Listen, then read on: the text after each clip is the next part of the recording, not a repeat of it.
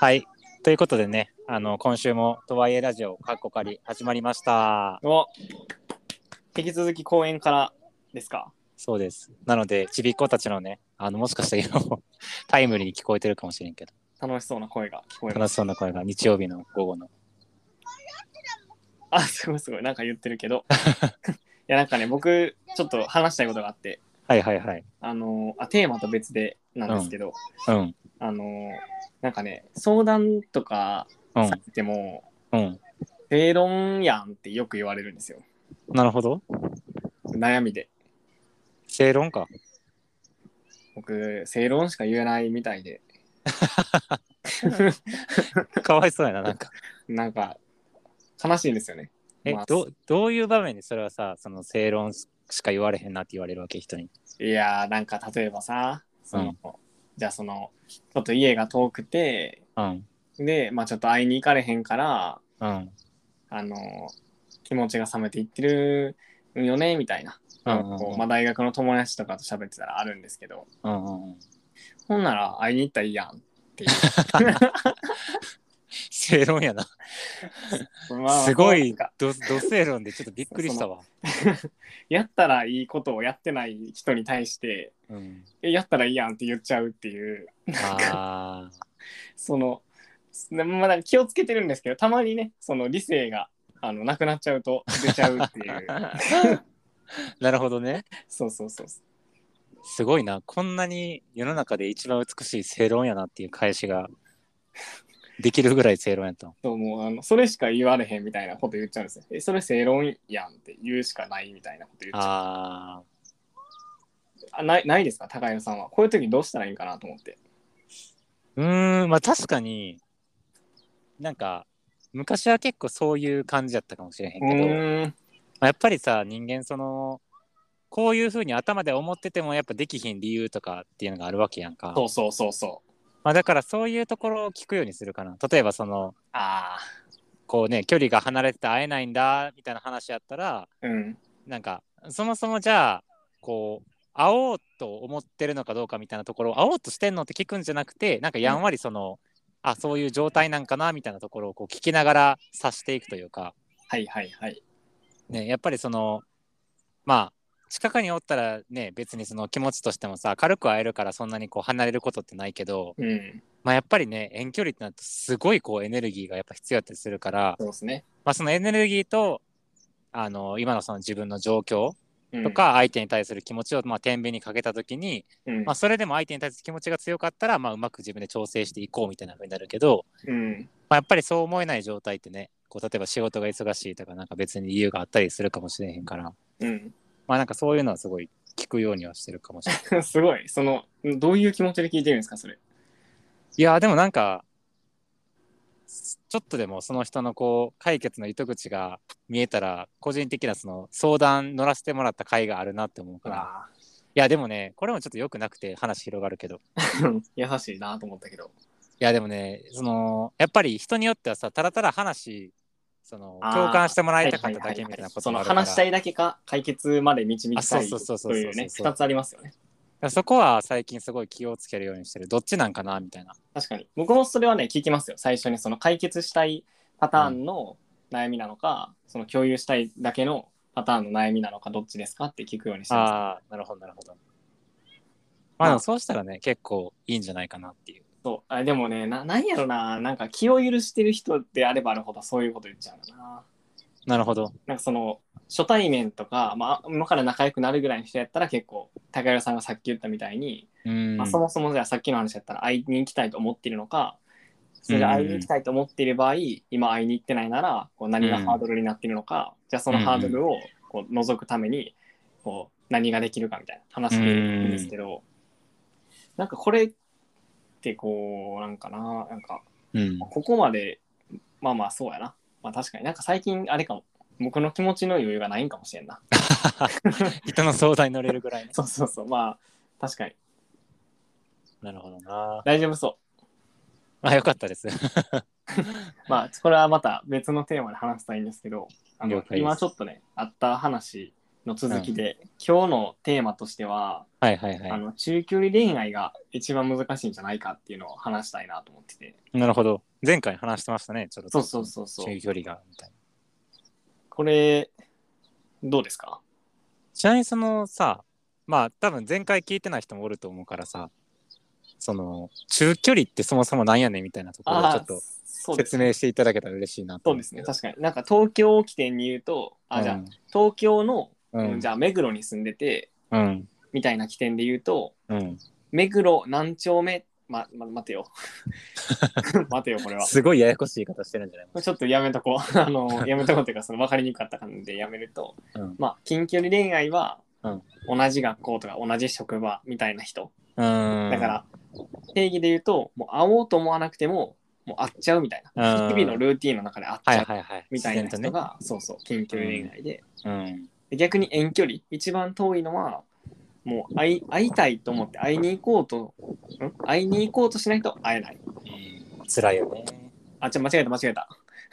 え合ってるんじゃない、あ会いに行こうあ会いたいと思ってもすぐ会えないみたいなで会いに行こうと計画しないと会えないぐらいが遠距離恋愛かなと思ってて、まあ海外と日本とかそうそうとか北海道と沖縄とか、うんうんあとはなんかまあ高校生とかで言うと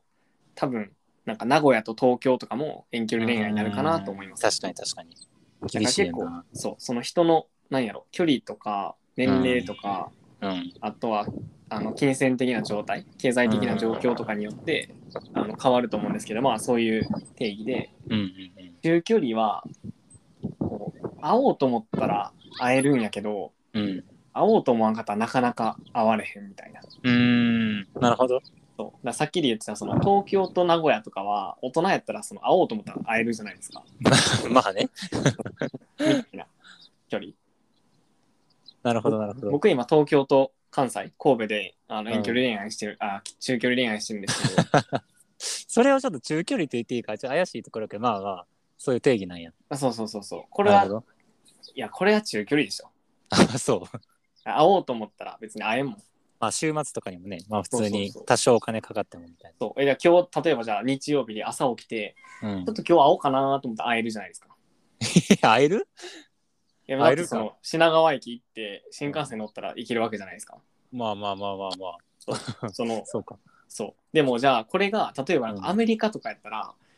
土曜起きて会いたいなと思って会えないじゃないですか。まあそれはもちろんそうやなこうこういう違いかなと思ってて。うーんなるほどでこパッて起ききた時に行けるかどうかみたいなのが重要ない、まあまあそうかもそうかも。 なるほどなるほどえそれで言うとあの中距離が一番難しいと思ってるんですよ。なるほどねどうですか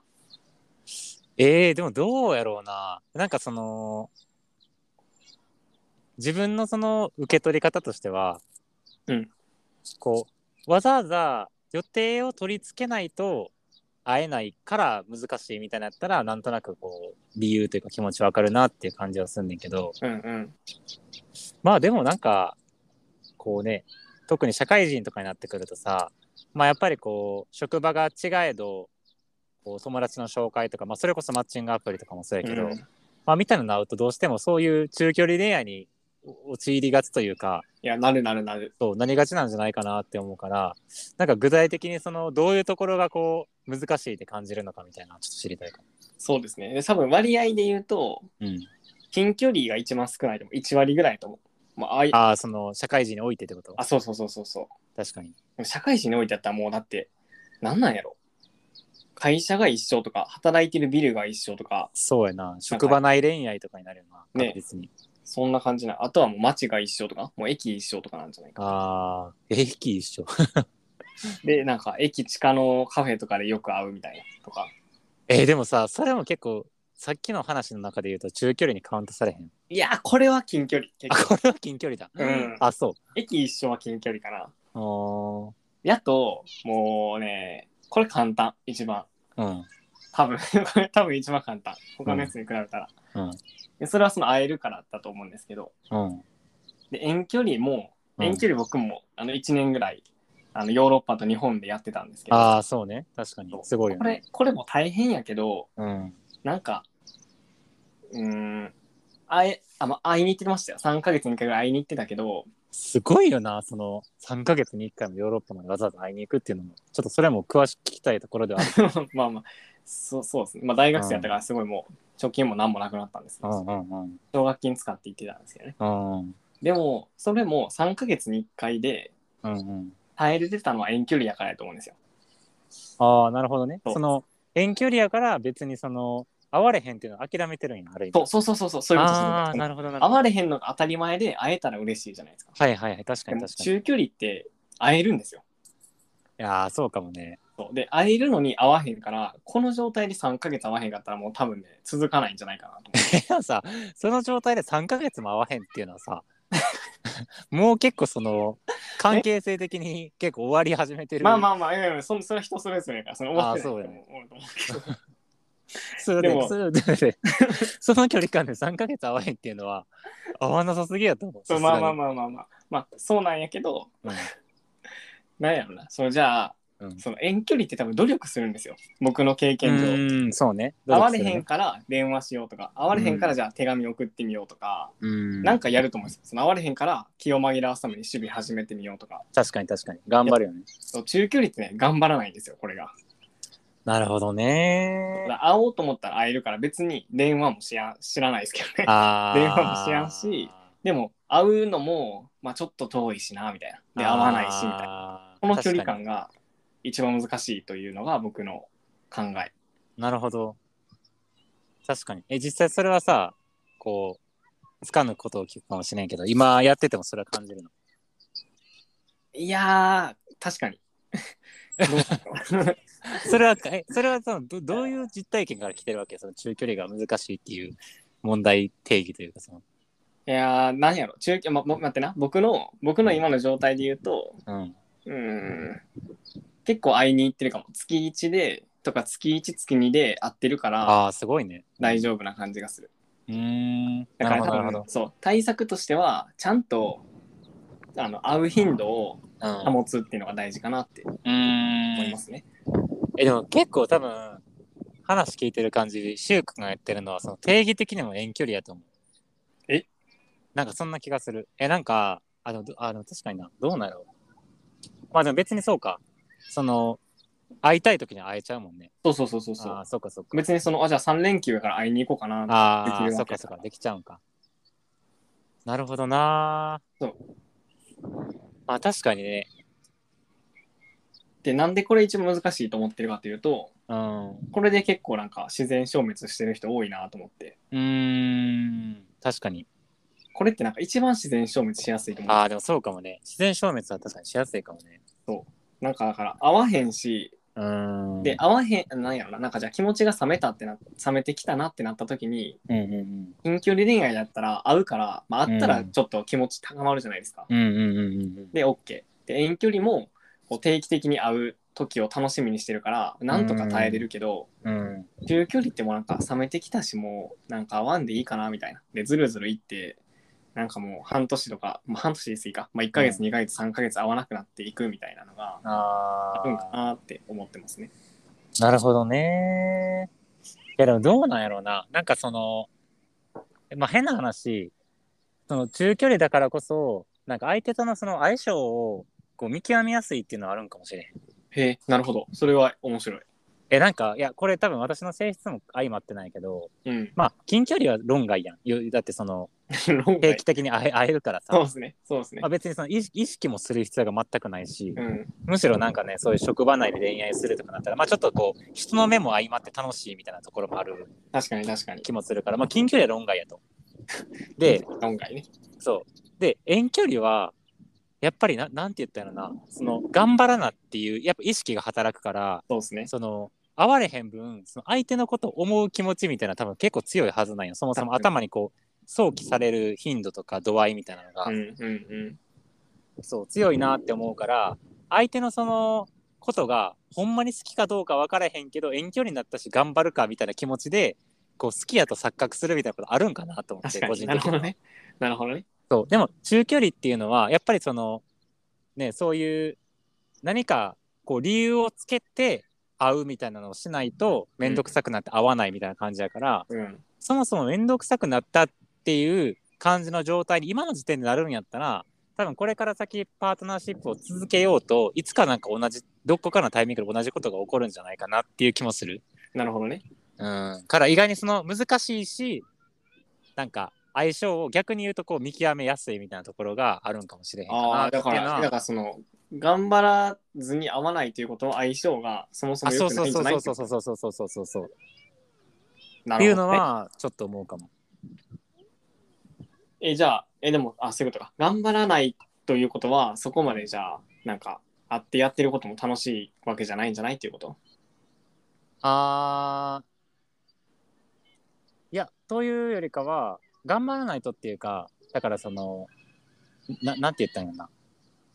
うーん近距離やったら何も考えずに会うやんそうですね。でも中距離は多少相手の予定とか自分の予定とかを加味した上で相手のために時間を作って会うっていうそうですね。形態なわけやんうん。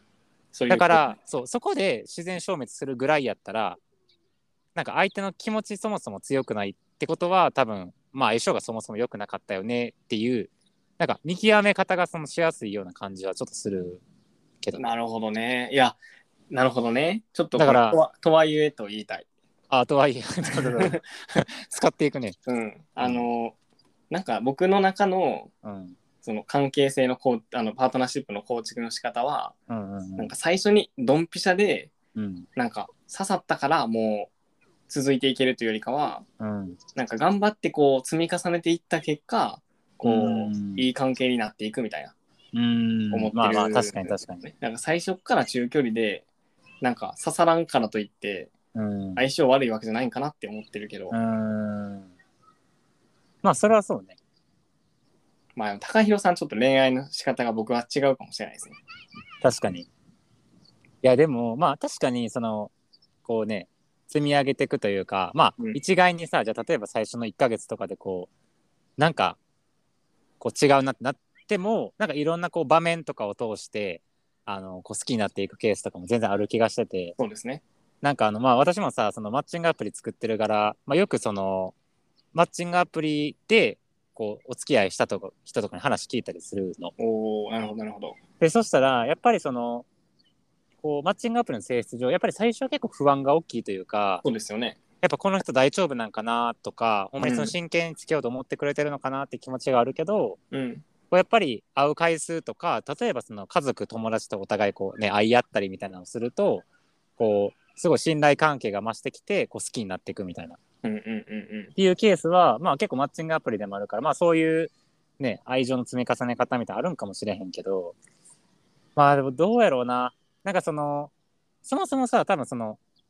じゃあ頑張って積み重ねていこうって頑張るっていうのも相手に対する愛情とか気持ちがあるから頑張ると思えるわけやんうん。いやー、そう思う。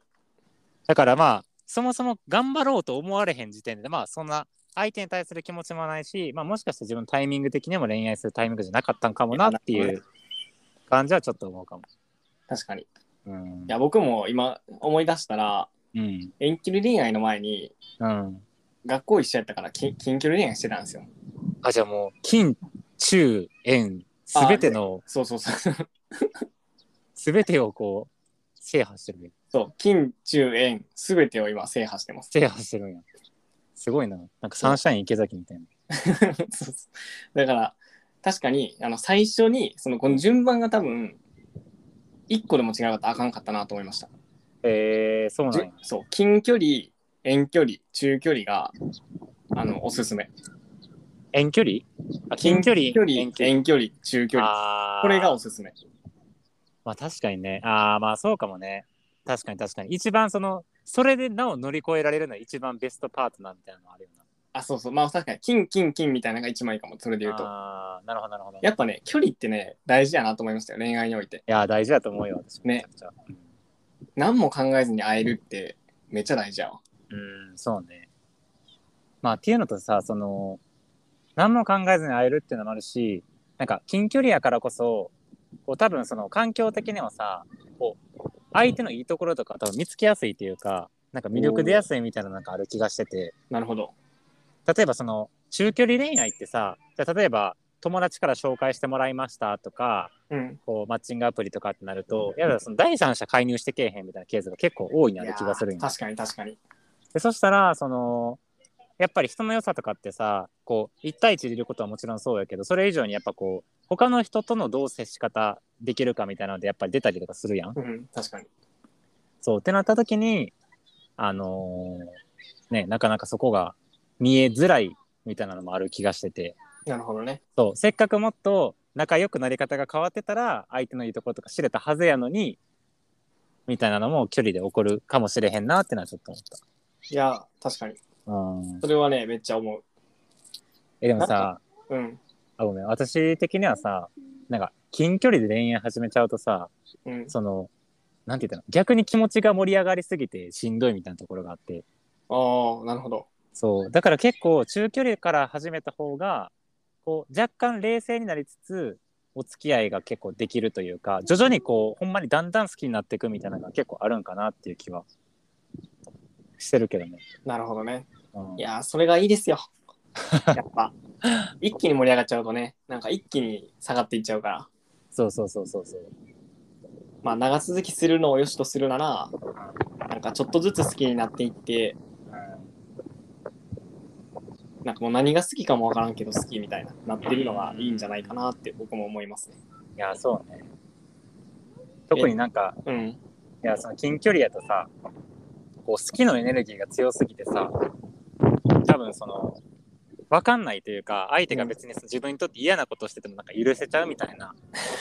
確かに確かに。これ私だけかもしれないけど結構そういうのがあって、そうそうそうだから若干ねその距離的にも離れた方がい一歩こう引いて冷静になれるみたいなのはすごいいいかなといや、なるほど。このさ、でも中距離の人がいるわけじゃないですか。大半の人が。そうやなどうしたらいいんですかね。いやでもあんまりそのなんか中距離やからこそ悩んでるみたいなのってなんか聞くようで私はあんま聞かへんなっていう感じああ、なるほど、なるほど。逆にするけどな。あっていうのもうーんなんて言ったんやろこうそれこそさこう大学終わってこうまあ20それこそ私も今6やけどさうんこう後半とかになってきて始める中距離恋愛ってまあ結構多くの人が情熱的にこう恋したいっていうよりかはまあなんかある程度これから先の人生とかも考えてなんか結婚とか考えてなくてもなんか落ち着ける人見つけたいなみたいな気持確ちかに。ある人多いと思うからありそそうなんか結構その中距離だからこそ相手のこともちゃんとまあ嫌な言い方やけど見極めるしこう自分との相性がいいかっていうのもちゃんと確認ゆっくりしていくんじゃないかなっていう気もするけどねちょっと。う。あじゃあ、なるほどね。中距離恋愛が一番難しいと思ってたけど、うん、中距離恋愛が一番いいってことですね。まあ人によっては。だからタイミングによるんじゃないまあ、我々世代やったらいいってことか。 うんそうかもしれへん。っていうのとあと私みたいなすごいこう結構恋愛体質みたいな感じの人からすると中距離ぐらいの方がなんか自分を保てていいなって思う。なるほどね自分を保つなら中距離ってことね。そうかもそうかも自分の時間も大事にしつつあの相手のことも大切にしたいんやったらある程度私は距離があった方がいいんじゃないかなって思うからねなるほど。うんこれどうやってまとめようか。えでもあれやんな柊君の問題定期的には中距離が一番難しいっていう答えだと思うんだけどうん。あの結論中距離の方がいい場合もあるという、そういうことや。うん、だから人によるってことやな。一番やっちゃいけないまとめ方してるけどこれ大丈人夫によるわ、これ。まあ確かに人によるんかもしれない。いや、でも人というか、あの、多くの人が経験してるという意味では、なんか人生のフェーズによる。なるほどね。うん。どいや、それ話したいな、次。ういうことその、10代においての恋愛と、うん。うん。 20代前半においての恋愛と、あ20代後後半において、まあ、だから30代前半においての恋愛とかを、あー、確かにね。きあの僕はあんま分からんから知りたいかも。話し確かながにら。。それこそさ、今20代前半でしょ、しゅうくん。前半。私後半入った。うわもう後半。で、30代前半とかの人とこう、3つ並べて、なんか、それぞれのこう恋愛感覚というか、いや、確かに。時系列みたいな、なんか、話せたらちょっと面白いかもなと思ってそれいいな、うんちょっとでも僕20代前半の一例としては話されへんかも。 ちょっと特殊すぎる。もう28ぐらいの気持ちで恋愛してるかも。あ、じゃあ私20前半の気持ち代弁できるかもしあ、じゃあ大丈夫そう。れ ない。うん、てか逆に、あの、年齢加味せえへんだと私の方が多分20代前半の恋愛をしてて、シュウ君が20代後半の恋愛してるから、なるほどね。むしろ逆みたいな。 それは面白いかも。そう。じゃあ年齢では分けられへんってことか。そうやな。今どういう恋愛をしてるかみたいな。い人によるってことですよね。 や、まあでも、年齢も多少あるよ、やっぱり。そうですね。うん確かに。まあでもその辺はね、聞いてみたいですね、非常に。じゃあ、そういうことで。はい。 そういうことで、これ次お便りにしたいな。いきなりお便り飛ぶんや。いやいや、その、でもお便り3回目で来たい、来てほしいですね。ああ、確かに確かに。そうやね。ね、もうあの、もうフォーム作ったから僕が、ああ、ありがとうございます。仕事、は、はいいさすが。あの、送っとり、送っとりください。概要欄に貼ってもらって、はいはいはい。で、あの、聞いてくれた、多分まだね、5人とかやと思う、最初聞いてくれるの。確かに。だから、あの、5人中の1人のね、あなたのお便りが大切 です。なるほど。ぜひ。えだからなんかさ、最う近ん、こういう状況なんですけど、うん。高弘さん昔こういうことあったと思うんですけどどうですかみたいなああ、なるほどね。まあでもそんななんか経験求められても、なんか考えてるばっかりで、その、経験が伴ってないみたいなところが一番心配ない。 僕も経験ないわほぼそうだから多分そのなんて言ったらいいの聞いてくれたことに対して思考実験をして返すみたいな感じになあっちゃあういけどいいいかもいいかもうん、それでも良いならというそれでもいいいいしあの正論で返してもいいなら正論は嫌やろじゃああったらいいんじゃないですかまあでもそういう時の方がね背中をこうクッと押されていい方向に働くこともあるかもしれないそうですねまあまあそれは、 2人やからバランスいいかもうん、確かに柊君が正論いつ私がフォローするそうしようじ じゃあ次回はねそろそろうんお便り待ちつつあのゆるゆるまた話していけたらいいかなと思うんでやりまし今日はょあの、中距離難しいんじゃないか説を、人生のタイミングと人の性質によるといううもう何も言ってないみたい な回答で締めました が、まあそういう感じでね、答えのないやり取りをしていけたらいいかなと思いますので、じゃあまた来週はい。来週よろしくお願いいたします。はいじゃあお疲れ様です楽しかったですありがとうございます楽しかったです僕もお疲れ様でおす疲れ様です。